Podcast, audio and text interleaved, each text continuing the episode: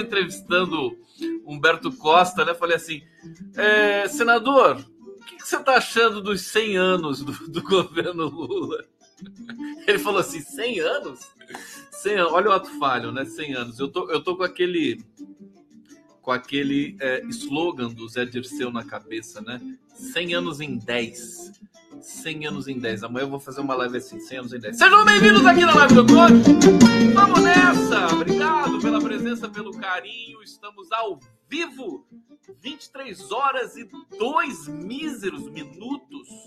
Nós nem começamos nada ainda.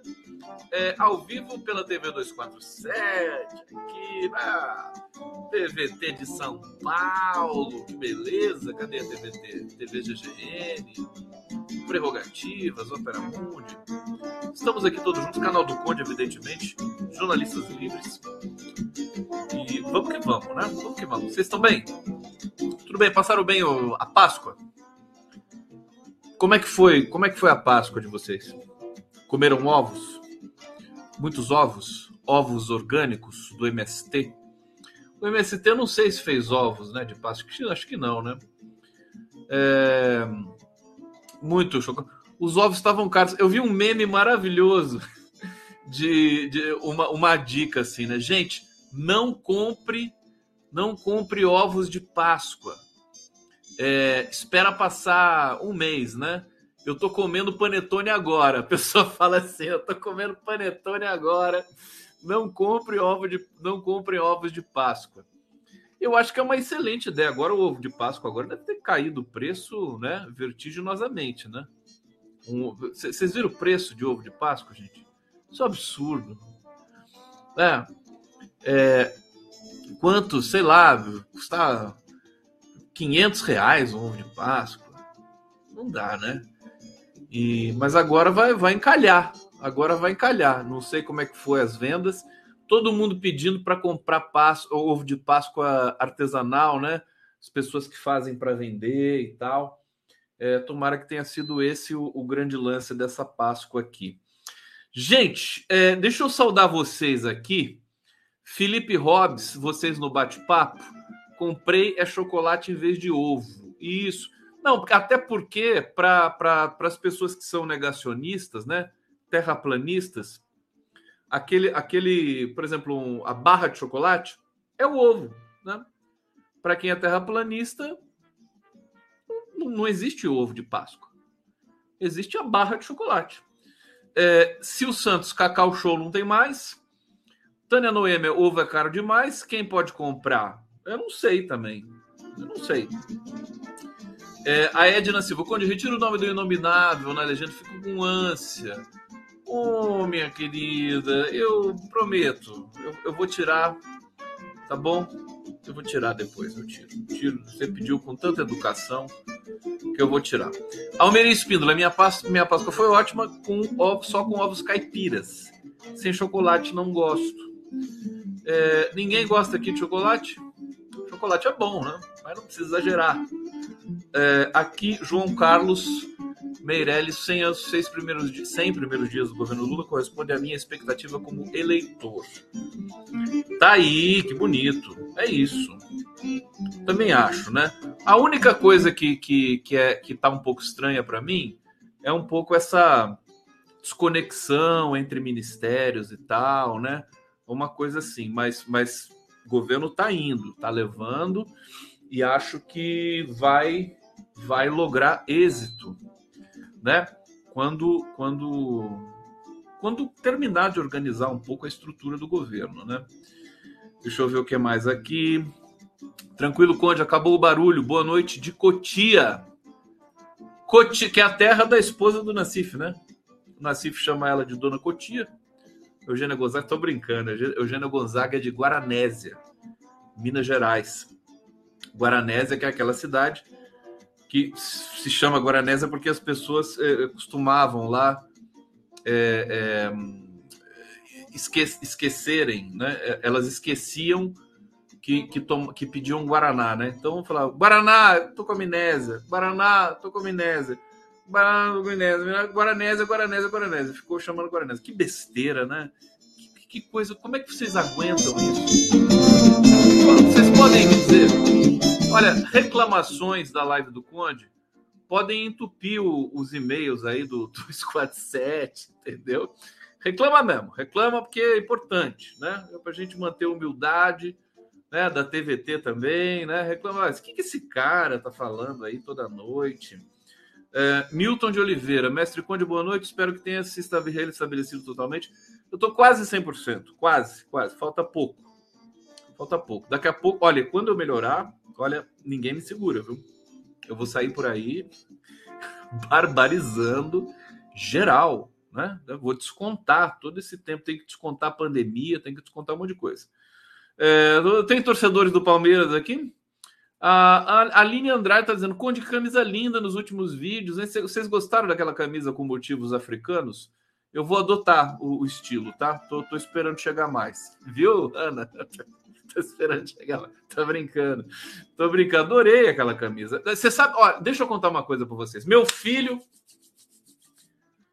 Meu filho jogou é, Taubaté e Santos nesse domingo futsal sub-16 paulista, os campeonatos de campeonato de futsal mais forte do país, né? Sub-16. Taubaté ganhou de 2 a 1 do Santos, foi para a Série Ouro, foi um jogaço, um jogaço. É, Pedro não fez gol dessa vez, mas mandou uma bola no ângulo, foi maravilhosa, o goleiro defendeu. E o Santos, que tem uma das melhores, uma da melhor base do país, né? A, base do Santos, de onde veio o Neymar e tudo mais. E eu sei que eu fiquei muito feliz. E eu tava com a minha camisa. Eu tô falando isso porque eu quero lembrar da camisa, né? Eu tava com a minha camisa lá no jogo, né? E tava lotado lá, muita gente, né? Muita gente lá, torcedores, tal, ônibus de Santos e tudo mais, né? E, e aí eu, eu fiquei assistindo o jogo do, do fundo, da, da, atrás do gol. Que, aliás, é muito melhor para assistir jogo de futebol de salão. Não sei porque que os transmi, transmissores de futebol de salão na, nas redes, né?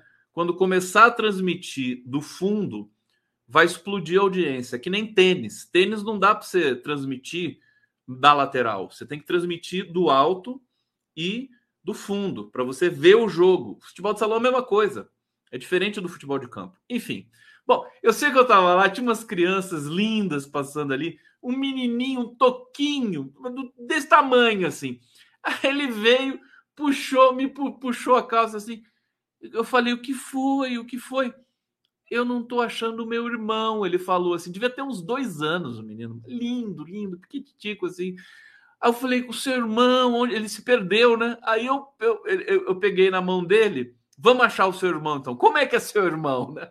E a gente foi andando ali, eu olhando para as pessoas, falando: alguém sabe quem é o irmão dele? Não sei o quê, não sei o quê. É, daí a gente achou o, o tio dele, estava ali e tal, e ele ficou ali com o tio dele, eu dei um beijinho dele e tal, foi embora. E aí, sabe por que, que ele me chamou, esse menino? Por causa da camisa. É, eu tô, eu tô supondo isso, a camisa tão colorida, tão chamativa, né? Tão, tão é, escandalosa que acho que ele, no meio da multidão, ele viu ali e falou: ah, eu vou nesse cara aqui que tá com essa camiseta. E foi lindo, ah, adorei, adorei. Já aconteceu isso com vocês? Eu adoro criança, gente. Eu fico louco, assim, eu sou apaixonado, eu fico babando nas crianças, assim, porque são tão lindas, são tão, tão legais, assim, são. Por isso que quando tem violência contra a criança também, eu passo mal pra caramba. Olha, Ramilson Ramos Cabral está aqui se tornando membro. Obrigado, querido. O pessoal já pedindo para soltar a vinheta. Daqui a pouco eu vou soltar tudo aqui, até os leões. É, o seguinte, é, deixa eu ver aqui, pegar uma última mensagem aqui da Nícia, medalha Caladza. Abraço de Niterói. Não dá para assistir o condão no centésimo dia do. Não dá para não assistir o condão no centésimo dia do governo Lula. Obrigado, é isso também acho. Também acho. Olha, o Pix está rolando aqui embaixo. Hoje é dia 10, dia de pagamento, hein, gente? Quero ver se vocês vão fazer Pix para mim. É, e, e tem o, hoje é dia de pagamento, é dia de boleto também, né? Hoje eu só paguei conta, né? É escola, é energia, é internet, é aluguel. Nossa senhora. A gente fica até. A gente se sente né, estrupiado depois de pagar tanta conta assim. É, cadê o meu Pix aqui, meu filho? Deixa eu piscar um. Pixconde! Pixconde aqui para você. Deixa eu botar no, no bate-papo também. Dá uma forcinha, sempre é bom, né? Sempre é bom. Olha só. Sabe, sabe o que mais me. Gente, cheguei, cheguei, cheguei comigo. Hoje eu tive um, assim, um impacto quando eu li isso. A história do Dalai Lama, né? Gente, o que, que, é isso? Vocês viram isso? Né? Eu vou. Quem, quem não viu, quem viu vai ver de novo. Quem não, quem não, quem, quem não viu vai ouvir, né? Fiquei chocado, né? Bom, o Dalai, quem não sabe quem é o Dalai Lama? O Dalai Lama é a encarnação do líder espiritual do Tibete, né? Desde 1951, ele está exilado no norte da Índia é, e ganhou o Prêmio Nobel da Paz e tal, né? Ele tem 87 anos, né? Ele foi exilado ainda adolescente, né? Foi exilado ainda adolescente, salvo engano, né? É isso. E, e aí ele vive, né? É, fora da, da, da China, do Tibete, né? É, defendendo a independência do Tibete e tudo mais. A gente já vai chegar na questão do Tibete, mas é, primeiro dizer isso, né? Ele foi um vídeo dele viralizou na internet porque ele está ali numa, numa audiência pública, né?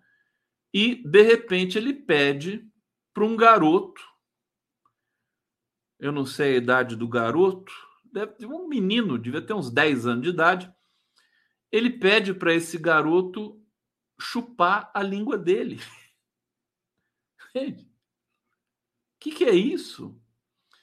Eu, não, adianta, não, não adianta explicar. Ele foi, ele foi dar desculpa depois a assessoria dele disse que ele é assim mesmo, que ele costuma brincar e não sei o quê. Mas não dá para encarar isso, não. Olha só. É, líder espiritual do Tibete, Dalai Lama, divulgou um pedido oficial de desculpas após internautas expressarem revolta com um vídeo em que o budista beija o menino da boca e em seguida solicita que o garoto chupe sua língua. Meu Deus do céu. O gabinete do religioso de 87 anos informou que ele pretende se desculpar com a criança e a família pela dor que suas palavras possam ter causado.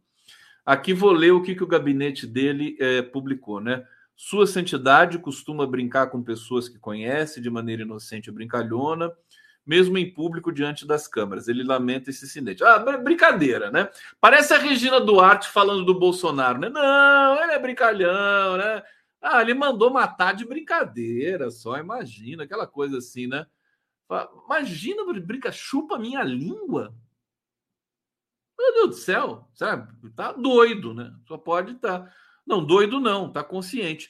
Olha, precisa investigar isso, viu, gente? É, o caso ocorreu no fim de fevereiro, é, do, durante interação entre o líder budista e estudantes em um templo situado em Dharamshala, na Índia. No vídeo, um dos jovens se aproxima do microfone no evento e pergunta se pode abraçar Dalai Lama. Eu não vou nem passar para vocês. Eu, aliás, eu nem vi o vídeo, né? me recusei a ver. O religioso convida a criança para subir na plataforma onde ele estava sentado, apontado para a bochecha. Ele pede um beijo no local. Após a criança beijá-lo, lhe dar um abraço. Olha, essa notícia me chamou a atenção para uma outra, uma outra questão, né? A gente sempre é, imaginou né, o Tibete como uma coisa maravilhosa, né? um país que foi violentado, invadido pela China injustamente, tal, tal, tal. E, na verdade, o Tibete é uma autocracia escravocrata. Né? Era isso o Tibete. É... E, e, eu fiquei, eu fiquei pensando, e a gente sempre aprendeu, né, a, a, por exemplo, achar o Dalai Lama uma coisa fantástica, né? Coitado, um cara tão bom, né? Que gosta da paz e tudo mais. Eu já tinha ouvido críticas ao Dalai Lama recentes. É, da, na verdade, o fato dele ser meio golpista e tudo mais, né? Oportunista. Agora eu tô chocado com isso. E aí a reflexão que eu queria fazer rapidamente com vocês e depois tentar fazer isso mais profundamente com especialistas e tal é o seguinte: na verdade, é, o mundo, a quantidade de mentiras, né, que é, é, pela, pelas quais o mundo foi foi é, é, criado, né, o imaginário do mundo, né, ah, o Tibete vítima, Segunda Guerra Mundial, vitória dos Estados Unidos, as bombas atômicas em, em Hiroshima e Nagasaki foram foram ali é, é, sol, os americanos soltaram as bombas atômicas porque é, para evitar mais mortes. E, assim, a história da humanidade é um emaranhado das mentiras mais grotescas que se possa imaginar. Né? É, é, existe uma ilusão de que a gente é, viveu de Jesus Cristo para cá, para só para fazer um marco inicial, né? com, com verdades sendo relatadas. Não! Praticamente o volume de mentira, eu acho que isso precisa ser estudado tecnicamente.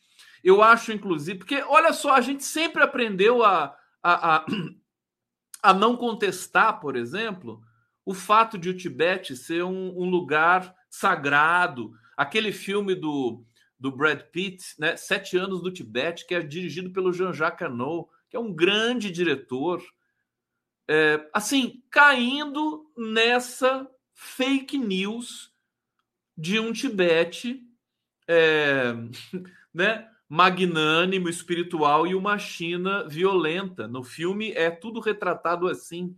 Né? Então, olha, é muita mentira, é uma overdose de mentira na, na, na própria concepção da, da humanidade até aqui. E eu acho que essa essa, digamos, overdose de fake news que a gente rastreia hoje nas redes sociais, eu acho que é um efeito contrário.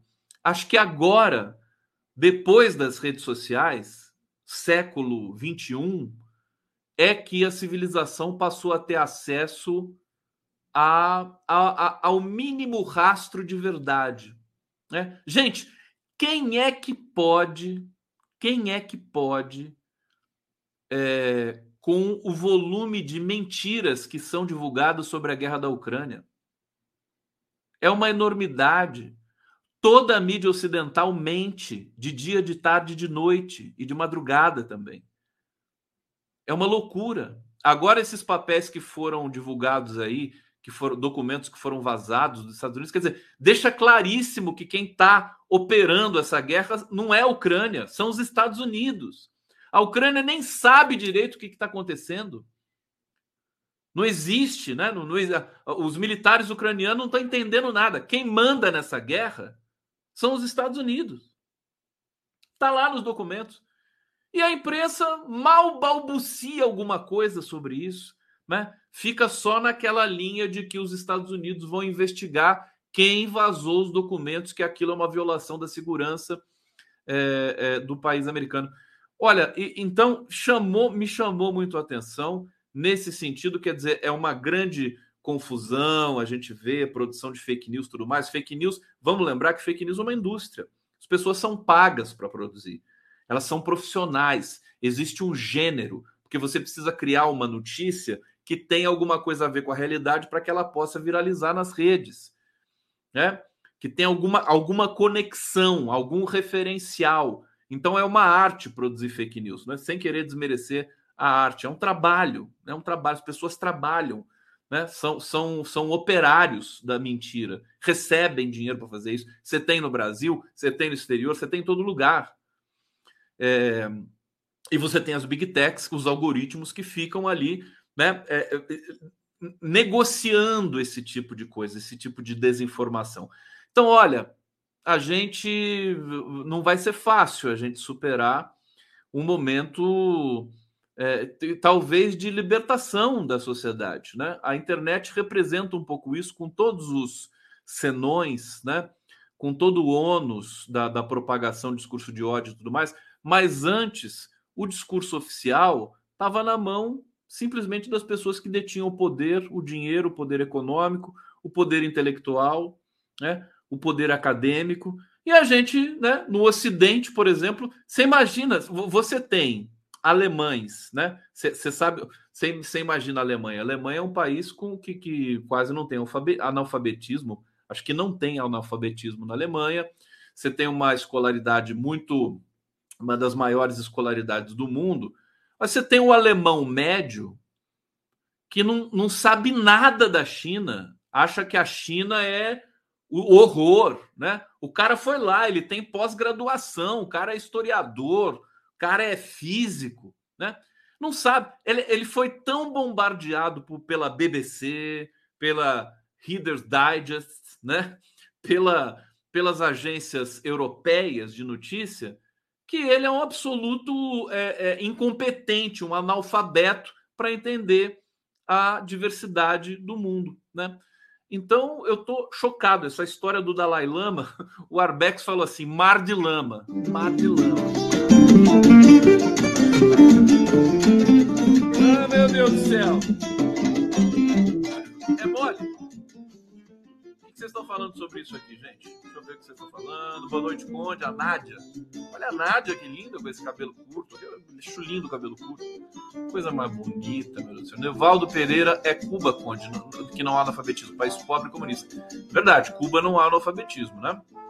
Não que eu saiba. Mas da Alemanha acho que também não tem, né? Diana Vilmar Azeredo. Conde, você viu a entrevista do Flávio Dino hoje sobre as redes sociais? Espetacular. Puxa, eu não pude ver, minha querida, é tanta coisa, mas eu vou ver depois, viu? É, Orley Nikolayov. Tem muita gente, Conde, que não tem a menor ideia, a menor noção das fake news. E tá chegando aqui um super chat. Super chat do Hussein Brasil. Amigos de Campos Neto recomendam que ele, que ele renuncie. Inimigos também, demorou. Fora Campos Neto. É amigo, é inimigo, né? Todo mundo fala: escuta, Campos Neto, volta, volta para da onde você saiu, né? Campos Neto é pode ser que ele renuncie, viu? Não é difícil, não. A pressão tá grande mesmo. E devia renunciar, né? Como né, um cara é, com integridade. Você sabe que assim, quando você tem alternância de governo, qualquer, qualquer situação do executivo, né? Quem tem dignidade e está ocupando cargo de confiança, deixa o governo junto com o governo que saiu. Né? Pede exoneração, pede demissão que o próximo governador, prefeito, presidente monte o governo dele. Eu acho que é o caso do, do Campos Neto, né? Acabou o governo Bolsonaro, você foi colocado ali pelo Paulo Guedes, a múmia do Paulo Guedes. Então, acabou. Então, te pega o boné, vai embora, vai para o Caribe, pega o dinheiro que você ganhou aí, vai descansar. O cara, sabe, jovem, entendeu? Né? Incompetente. O cara jovem incompetente, ele tem mais é que viajar o mundo né? Assistir filme, teatro, jogar futebol, né? E, se fosse competente, né? poderia fazer outra coisa, mas como não é. Bom, deixa eu destacar aqui os 100 anos do Lulão, né? Vamos ver a peça publicitária do Lula ou vamos ver depois? É, porque eu quero, deixa eu ver o que eu coloquei aqui para falar para vocês. Olha, tem muita coisa. Deixa eu começar com os podres de hoje, né? Porque tem toda essa coisa bonita dos 100 dias, né? É 100 dias para lá, 100 dias para cá. Mas olha, ó, para começar, vou começar com uma bomba para vocês. Estão preparados? Estão preparados? Então é o seguinte, o seguinte. É... Eu até esqueci ia falar aqui. Deixa eu ver aqui.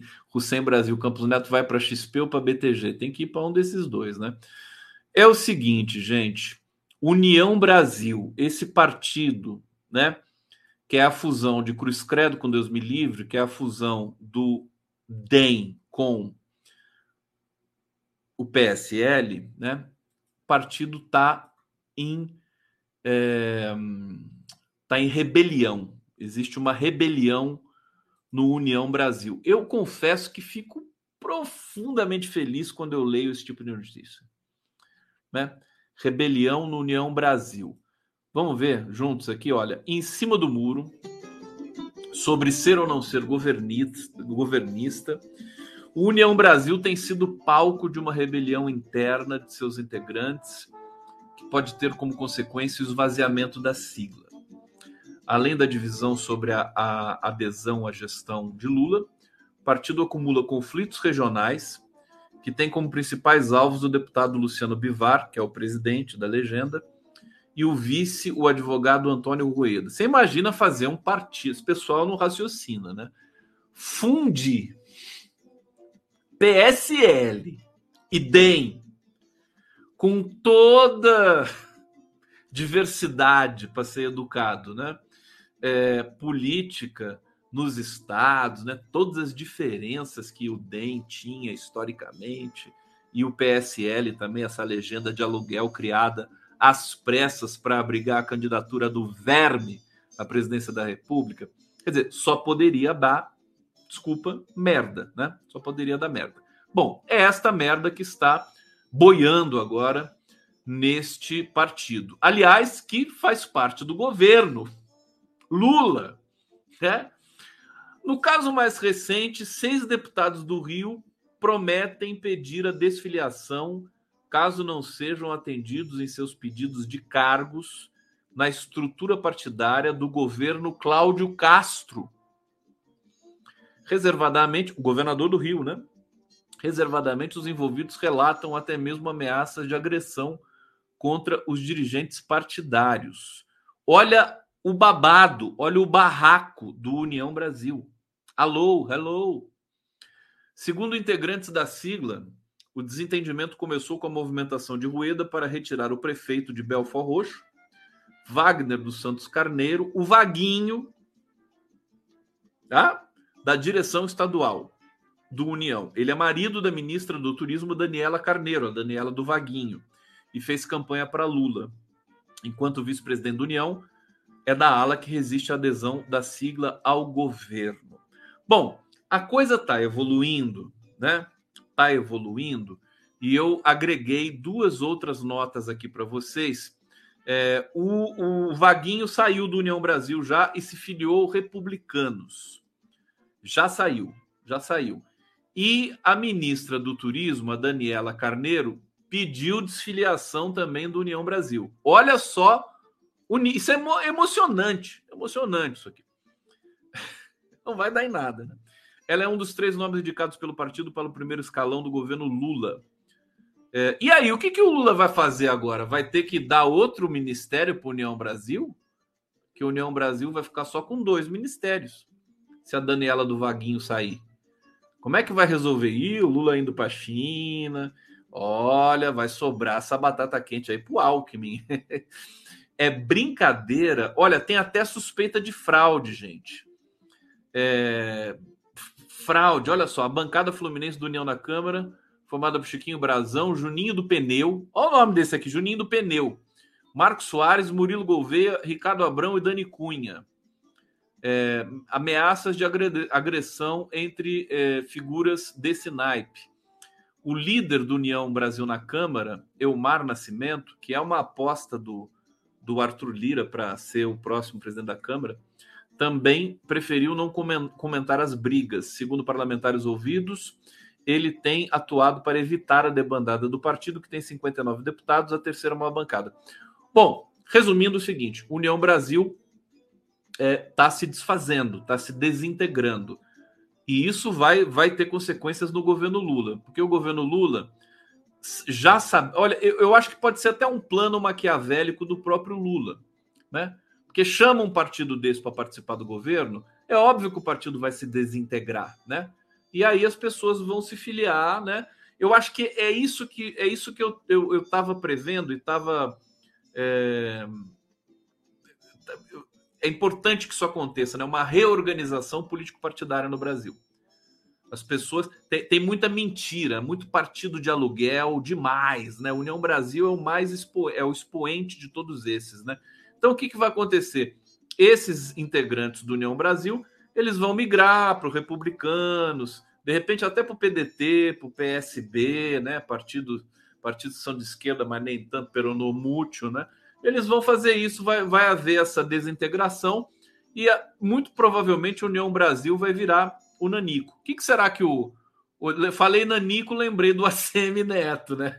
Tadinho. Que que, Para onde será que o ACM Neto vai, meu Deus do céu? Tadinho dele, né? O ACM Neto. Ninguém aguenta mais o ACM Neto também. É, então, esse é a primeiro, o primeiro barraco que eu queria aqui descrever com vocês e celebrando. Agora, na esquerda também tem problemas, viu, gente? Na esquerda tem problemas também. Quer ver? Quer saber? Olha só. Marina Silva e Heloísa Helena. Eu nem lembrava mais da Heloísa Helena. Eu nem sabia que ela estava no Brasil. Heloísa Helena. Impressionante. Apareceu, né? De novo aqui, a Heloísa Helena. Que já divergiam sobre Lula, agora discordam sobre o futuro da rede. Tadinha da Marina Silva vai ter que encarar a Heloísa Helena. Meu Deus do céu. Chama o síndico. Olha, é, a ex-senadora Heloísa Helena e a ministra do Meio Ambiente. Imagina a Heloísa Helena, o, o, o ódio que ela deve estar. Né, dela pertencer à rede, não ter cargo, né, porque não foi eleita, ter que ver a Marina Silva ministra, né, e, e ela, né, ela tem ódio do Lula, né, uma coisa assim, né, a Heloísa Helena, eu me lembro, essa não tem a menor coisa, parece o Ciro Gomes, né, é o Ciro Gomes de saia, né, é, imagina como é que ela está espumando essa altura do campeonato de ver o governo Lula começar a governar, né? E está governando do jeito que pode, né? O Brasil estava aí jogado, né? As traças e o Lula mudou esse quadro. Ex-senador Luiz Helena, ministra do Meio Ambiente Marina Silva, vive em disputa pelo comando da rede sustentabilidade. Chama o Randolph para resolver isso, né? Entre esta sexta e domingo, os dois novos porta-vozes do partido é, serão escolhidos. De um lado, Heloísa e Wesley Diógenes buscam a reeleição, enquanto o grupo de Marina Silva apoia a candidatura de Joêmio Wapchama, Joênia Wapchana e Giovanni Mocos.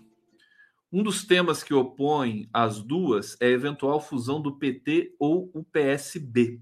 A eventual fusão com o PT ou com o PSB rede sustentabilidade é muito pequenininho, né? Desse tamanho assim, menor que o pinto do Eduardo Bolsonaro, é, e vai ter que se fundir a um outro partido. Né? É, pode ser o PT. Já pensou a Heloísa Helena voltando para o PT? Sem condições. Bom, na chapa de Heloísa, Diógenes integra a ala da rede que vê a público defender esse caminho. O atual porta-voz chegou a subscrever, junto com 19 eh, correligionários, um abaixo assinado pela reformulação da sigla, que foi repudiado pela outra frente. Em 2022, a rede elegeu apenas dois deputados federais e um senador. Tadinha da rede, não merecia, né?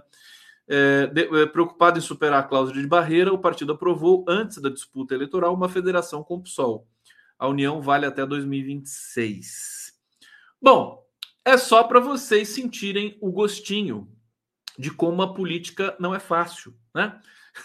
Como às vezes as pessoas falam assim para mim: "O Conde, você não foi para o governo? Não chamaram você? Puxa vida, que sacanagem, né? Pisar na bola". Eu falei: "Eu nem falo, né? Eu falo para pessoa assim: "É mesmo, eu tô me sentindo traído, né?" Mas no fundo, no fundo, é um alívio tão grande, né? Porque é, é uma coisa de louco. Você imagina participar de um governo, mesmo um governo democrático, né? As pessoas, o ego das pessoas é uma coisa assim, né? O ciúme é uma loucura. E não sei se eles pagam bem também, não, viu?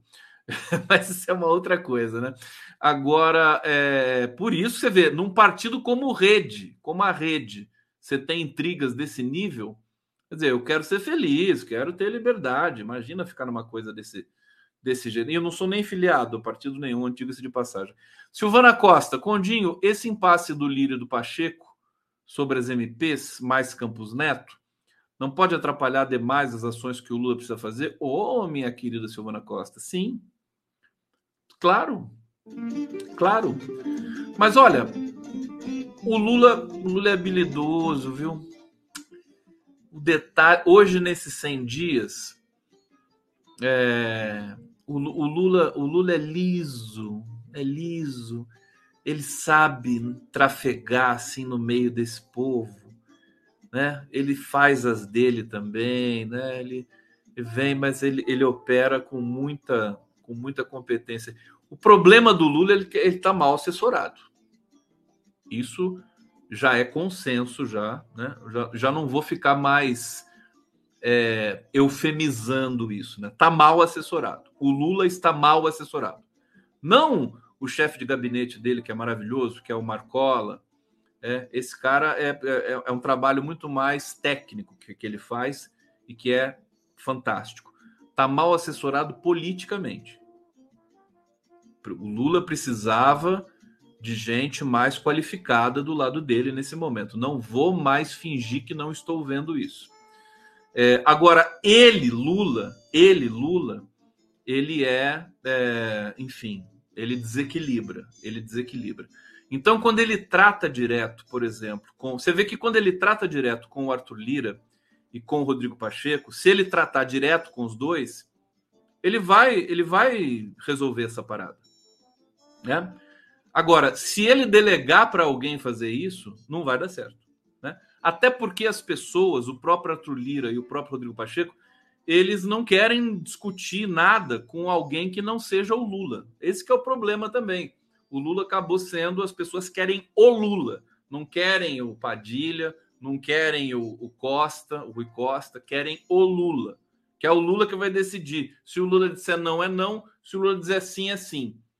Se o, se o Rui Costa disser, disser não, ele vai ter que ir lá perguntar para o Lula: olha, eu disse não, é não mesmo? vai ser assim, né? Se o Padilha disser sim, né? Vai depois esse sim vai ter que ir lá para o Lula e falar: o Lula, posso dizer sim? Pode. Então, é... então vai direto no Lula. Então não pode ter, pessoas ficam complicando. Né? É, esse é um problema. Esse é um problema. Olha, se tivesse um Dirceu nesse governo, não precisaria ir no Lula. Né? O Dirceu, se o Dirceu falasse não, era não. Só num caso assim, né, cinematográfico, né, que o Lula teria de arbitrar. Mas é, essa coisa é a, é a força de um ministro, é a força de um assessor, né? Aspas. É a força de. O Lula não está dividindo isso com mais ninguém. Né? O Alckmin não tem esse perfil. O Alckmin, né? Ele está lá, tem o Ministério também do Desenvolvimento, Indústria e Comércio, desculpa, né? está no Ministério da Indústria e Comércio, é vice-presidente. O Alckmin é um cara, né? Assim, a, a, face dele vai aparecendo agora. Na campanha era tudo festa, democracia, não sei o quê. Agora no governo, meu querido, é outra coisa. É outra história. Então o Lula, quero dizer para vocês, ele está isolado, ele está sozinho, né? Naquele circuito mais, né, mais forte politicamente. Claro que ele está apoiado por uma porção de gente, é uma frente ampla, tudo mais mas existe uma solidão. Inclusive, quando ele discursa, quando ele fala para os ministros, né? Você percebe ali que, que existe essa, essa barreira, né? Ele continua né, cobrando dos ministros. Hoje ele afagou um pouquinho o Haddad e tudo mais, mas cobra do mesmo jeito. Cobra do mesmo jeito. Então, uma situação sui generis. É, sui generis, né? V vamos aguardar, tem muita coisa para rolar. Por exemplo, o Haddad algumas pessoas estão começando a entender melhor agora o arcabouço fiscal, é, como uma, um golpe de mestre do, do Haddad, né? Resolve a questão fiscal para poder aprovar isso no Congresso, tirar o teto de gastos e depois de aprovado o arcabouço fiscal, você pensar numa política mais forte de desenvolvimento para o país. Essa política de desenvolvimento não está subscrita no arcabouço fiscal. Muita gente está esperando. Não, ela não, o arcabouço fiscal só resolve a questão é, do, do para não conflitar crescimento de receita e crescimento desordenado de despesa. É só isso que ele faz, até onde eu pude ver, né? Então é isso, organiza, acalma mercado, que são, eles são perigosos, acalma as elites brasileiras e uma vez mudado esse teto de gastos de uma vez por todas, a gente vai poder executar uma política de desenvolvimento mais robusta, né? É, fora que tem o, a conversa do Banco Central também, que o nosso internauta perguntou aqui. Ah, mas e o Banco Central, não sei o quê. Eu, eu, eu fiz um prognóstico seguinte, gente. É, na pior das hipóteses, o Brasil está louco para crescer. O Brasil, é, é, um país do tamanho do Brasil, não aguenta ficar tanto tempo estagnado, não, não tem condições, não, né? é, é, é uma questão de ordem, é, é, é, irrefreável que as pessoas agora busquem, né? né? mesmo que tenha muita gente que vá quebrar, cujos negócios vão pedir falência por causa do preço do juro, é, em função também da desorganização da economia deixada pelo Paulo Guedes, é, muita gente está começando a, a, iniciando outro negócio, né? É, o desemprego caiu um pouquinho, né? No começo desse desse é, governo, do governo Lula. Então o Brasil está pronto para crescer. Ele tá agora falta os juros, é o que falta. Qual que é a minha hipótese? É, se o Campos Neto não arredar pé do da tese dele e nem do Banco Central, a gente vai é, ficar estagnado até 2020, até o fim de 2024, né? Que é quando o Campos Neto sai do Banco Central.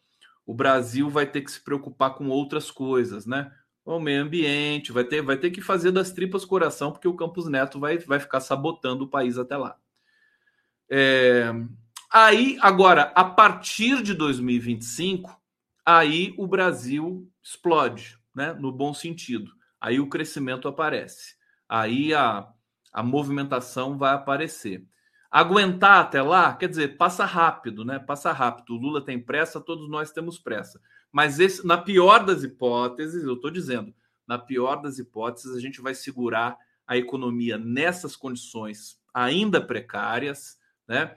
Ainda que os programas sociais estejam, né, tenham voltado a, a, a dar uma, um, uma esperança para os brasileiros e tudo mais, a gente vai chegar, né? Vai ter que fazer essa travessia em função da sabotagem do Campos Neto. Mas não é o fim do mundo. Esse é o detalhe, é isso que eu quero dizer para vocês. Não é o fim do mundo. Em 2025, a gente retoma o raciocínio e aí vem a tese do Zé Dirceu. Vem a tese do Zé Dirceu. Um, como é que você vai organizar um país depois de dois delinquentes, né, corruptos, incompetentes, como Michel Temer e Jair Bolsonaro, como é que você, você vai não é um mandato que vai resolver isso. Quer dizer, é um projeto para 12 anos. Projeto para 12 anos. É, eu, e aí eu acho simpático que o Dirceu tenha sugerido lá para o pro, pro rapazinho lá da, da rede TVT, como é que é o nome dele? O Kenneth, Kenneth Alencar, bonitinho, Kenneth, já um fofinho, já chamei ele para vir aqui, não quis, né? É, uma hora ele vai vir aqui para conversar com a gente. O, o, ele falou para o Kenneth Alencar o seguinte: é, 10 anos em 100 anos em 10, né? É mais do que o Juscelino Kubitschek, que tem aquela histórica, né? Aquele histórico slogan 50 anos em 5 o Lula pode fazer 100 anos em 10. Eu mandei uma mensagem para o Zé Dirceu ontem, né? E aí falei para ele, eu falei que tinha gostado, né? 100 anos em 10 é muito bom. Aí ele me responde assim: é o mínimo, né? É o mínimo. Por isso que eu gosto Dirceu. Eu falei para vocês isso, né? Acho que na semana passada. Mas eu falei com o Dirceu, como é que eu tenha falado isso para vocês? Agora eu não lembro mais. Agora deu confusão, deu tilt aqui na minha cabeça. Agora, veja, é isso. O governo ele tem que dar um sustinho, sabe, no mercado que ainda se alia ao Campos Neto, dizer assim: tá bom, você não vai baixar os juros agora? Então eu vou ficar 10 anos aqui. Entendeu? Eu acho que a linguagem é essa, né? Eu, eu, eu vejo o Lula ainda um pouco preso, né? Como ele está, é, ele não, não tá ideal ainda essa, essa, essa engrenagem do governo para ele. O Lula tinha que ter alguém, né? Alguém forte ali do lado dele para dividir um pouco isso, né? Tá muito, ele tá muito sobrecarregado. Tá muito sobrecarregado com todo respeito, viu? Isso é uma questão não é de mérito de um ministro X ou ministro Y, é, são contingências históricas. Certo? Tá mal assessorado, não é porque é a culpa do assessor de plantão, é, são contingências, são momentos, né? A, aquela convergência, vamos lembrar também que aquela convergência de 2003, né? O PT cresceu, foi crescendo aos pouquinhos, perdeu eleições, né? Perdia, voltava para casa, é, é, fazia uma campanha de novo, perdia, voltava para casa, fazia uma campanha de novo. Tudo isso deu um ensinamento muito forte para o PT em termos de lealdade e de distribuição de responsabilidades. Então, não foi coincidência que em 2003 o Lula tivesse um Dirceu, um Guxiquem, um Genuíno para é, tocar o governo. Né? É, hoje não tem mais isso. Hoje não tem mais isso. Poderia ter pelo menos um, pelo menos um, mas não tem. Um político forte que pode. Até porque, por exemplo, o Padilha é talentosíssimo. Talentosíssimo. Mas como é que o cara vai se criar do lado de, de alguém que acabou de ser preso, que é, encarou a justiça, encarou o STF, encarou tudo, ganhou sozinho a presidência da República, o único que podia impedir o fascismo. Quer dizer, o cara não pode ser, não, não, ele não pode ter, teria, teria de ser muito ousado, né? O Alexandre Padilha, por exemplo, para chamar responsabilidade. Mesma coisa o Rui Costa. O Rui Costa parece que ele é mais. É, né? Ele tem mais é, é, autoridade, mas acho que só parece, viu, gente? Não sei não. Ai, meu Deus do céu! Então, aqui, ebulição partidária. Uh, deixa eu ver para onde que eu vou agora aqui com vocês. Bom, eu quero mostrar alguns trechos, né? Vamos ver alguns trechos do Lulão nessa conversa que ele teve. Vamos ver ele falando do racismo, que foi muito bacana. Então, deixa eu, deixa eu botar aqui para vocês. Vamos lá. Carrefour cometeu mais um crime de racismo. Mais um crime. Um fiscal do Carrefour acompanhou uma moça negra que ia fazer compra achando que ela ia roubar. Ela teve que ficar só de calcinha e sutiã para provar que ela não ia roubar. É a segunda vez que o Carrefour faz esse tipo de coisa. Então a gente tem que dizer para a direção do Carrefour: se eles quiserem fazer isso no seu país de origem, que faça. Mas nesse país aqui, a gente não vai admitir o racismo, sabe? Que essa gente tenta impor ao Brasil. Seu país de origem, que faça.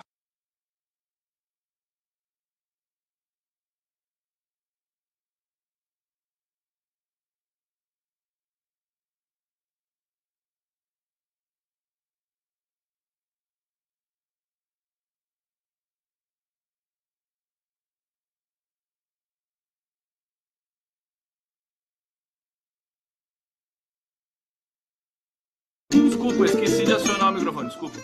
Eu tava falando para ah, Aí é o seguinte, quando eu não aciono o microfone, quando eu não aciono o microfone, já falei para vocês, tem que ler meu lábio, né? Tem que ler os lábios. Precisa ter, precisa ter re, recurso, gente. Entendeu? Quando der problema, quando eu esquecer de acionar o som, vocês têm que ler os lábios do condão. Desculpa, eu estava falando aqui do broche do Lula, aqui o Zé Gotinha. Ah, não é bonitinho Zé Gotinha? Tava falando que eu não ganhei, que eu tô louco por um broche desse, que é o Zé Gotinha, que é uma das figuras mais importantes do país, o Zé Gotinha, né? Que bonitinho Zé Gotinha. Bom, é, o Lula falou do, do episódio da daquela professora, eu tô com o nome dela aqui, é fantástica essa professora, merece toda a nossa admiração, é, Isabel Oliveira. Vamos ver que eu tenho imagens aqui também da professora Isabel Oliveira. É, tá aqui. Vamos assistir juntos aqui.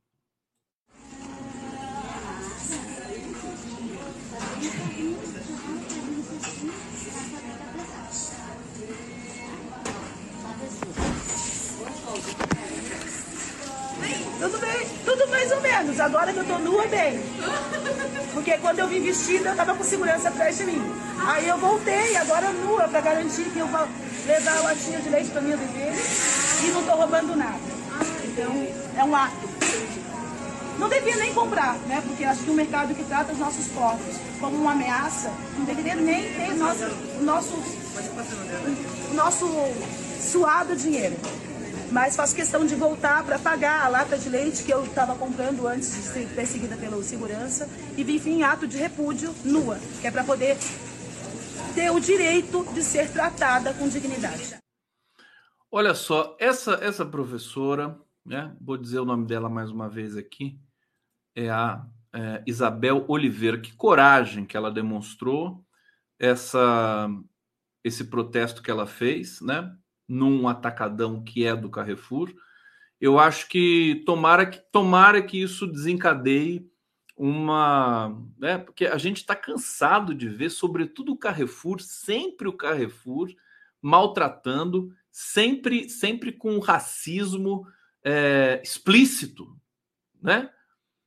Não dá para aguentar mais isso. Carrefour precisa passar por uma sabe, um compliance, o governo tem que fazer uma intervenção ali. Agora tem som, né, gente?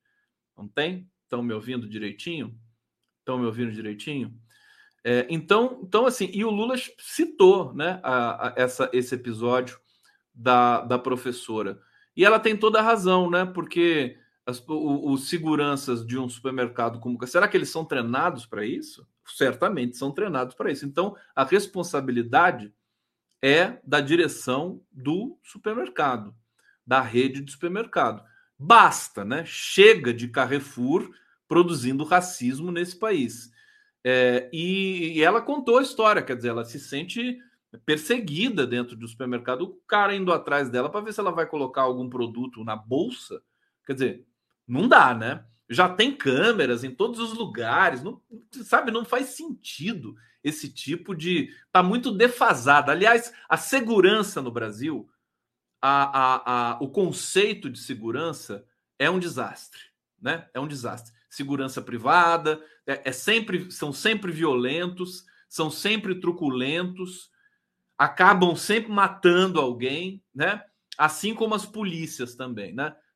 É bom a gente não demorar muito, é bom que tenha um Flávio Dino que é um cara corajoso no Ministério da Justiça. A gente precisa mudar isso, mas assim, é a sociedade brasileira precisa mudar. A gente não pode ficar terceirizando para o governo, falar para o governo mudar. Tem gente que tem que pressionar, né? Ir às ruas, fazer abaixo assinado, fazer o, tudo que tudo que está ao nosso alcance para mudar esse conceito de segurança furado aí que a gente tem. Né?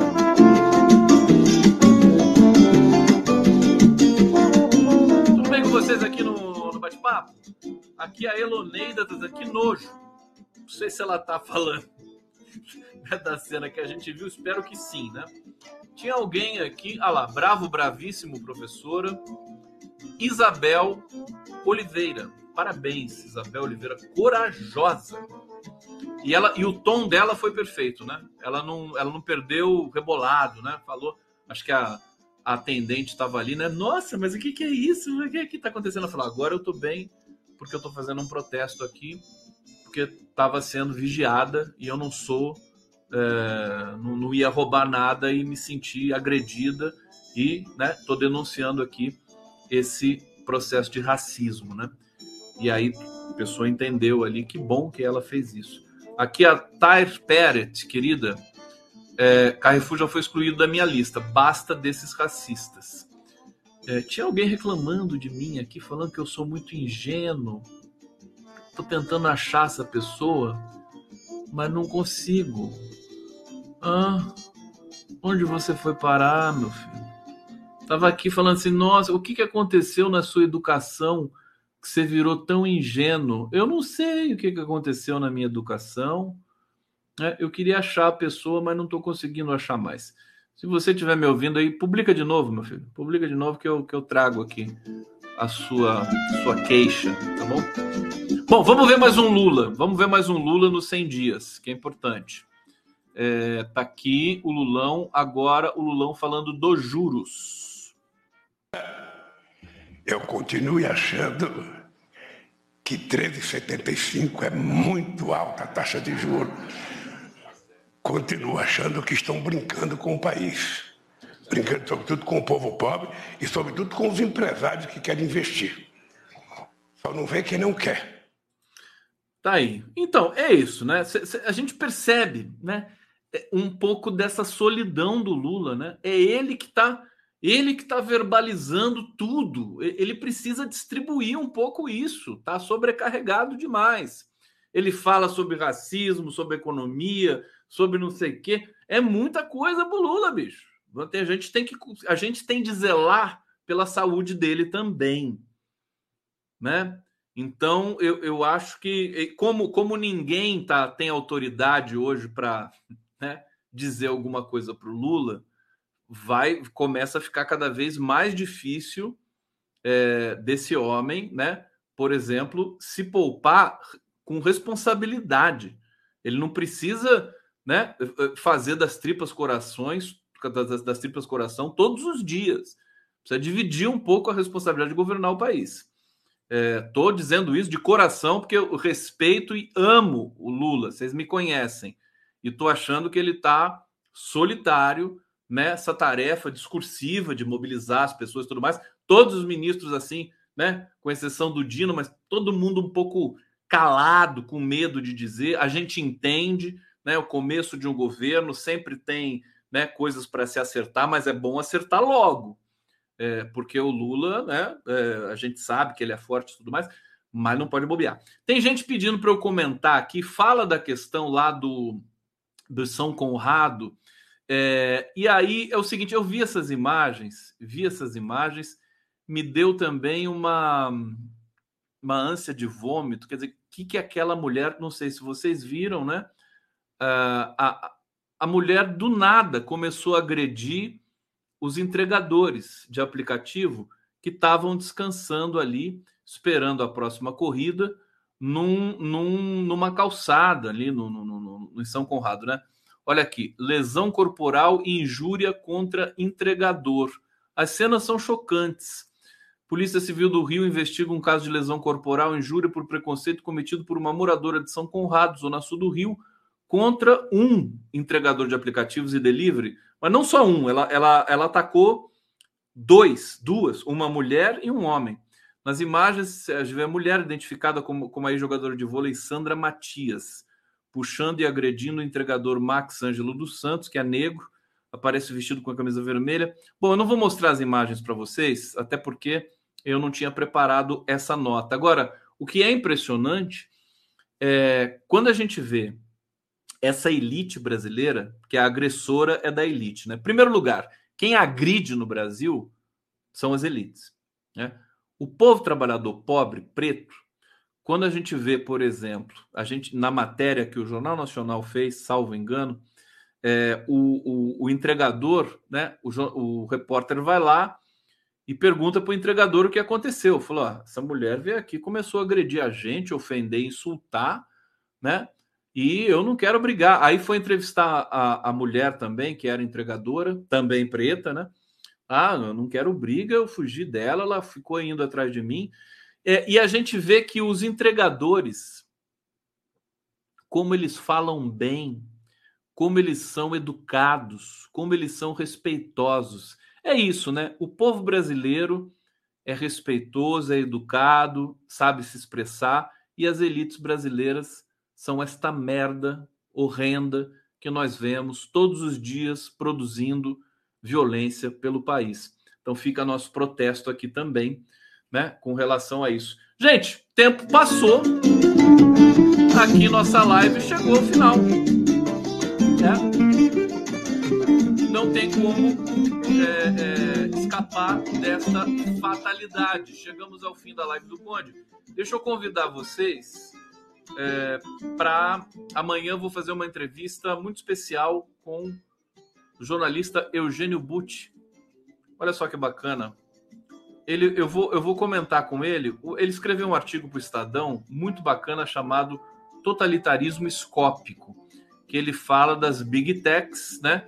Do algoritmo, de como esse circuito está dominando o planeta é, e como eles são totalitários e como eles são autoritários e a gente é, precisa discutir esse tipo de coisa. Então, mais uma vez aqui, o Eugênio Butti, amanhã, a partir das 17h30, nas minhas redes é, democráticas, pelo YouTube. Eu vou ficando por aqui, tá bom? Tudo bem? Olha, uma excelente semana para todos nós. Não esqueçam que hoje é dia de boleto, hein? Já passou, hein? Se vocês esqueceram de pagar alguma conta, dia 10 amanhã ainda dá para pagar. Sem multa. Tá bom? Qualquer coisa, fala que o Conde disse que pode pagar sem multa, tá? Se alguém reclamar com vocês aí. Tá bom, meus queridos? Um beijo grande.